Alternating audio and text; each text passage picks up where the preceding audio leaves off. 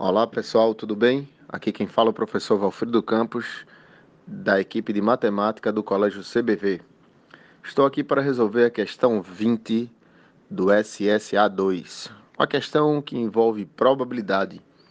Essa questão diz o seguinte: no curso de estatística, na modalidade à distância, 313 estudantes conseguiram aprovação dos 1.472 que estavam inscritos.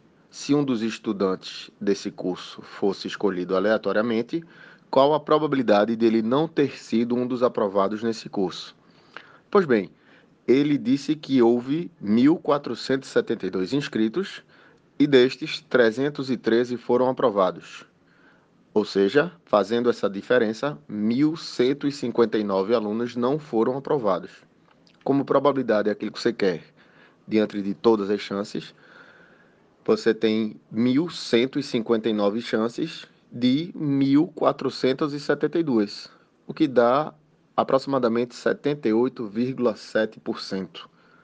Resposta da letra B. Tranquilo? Valeu, pessoal!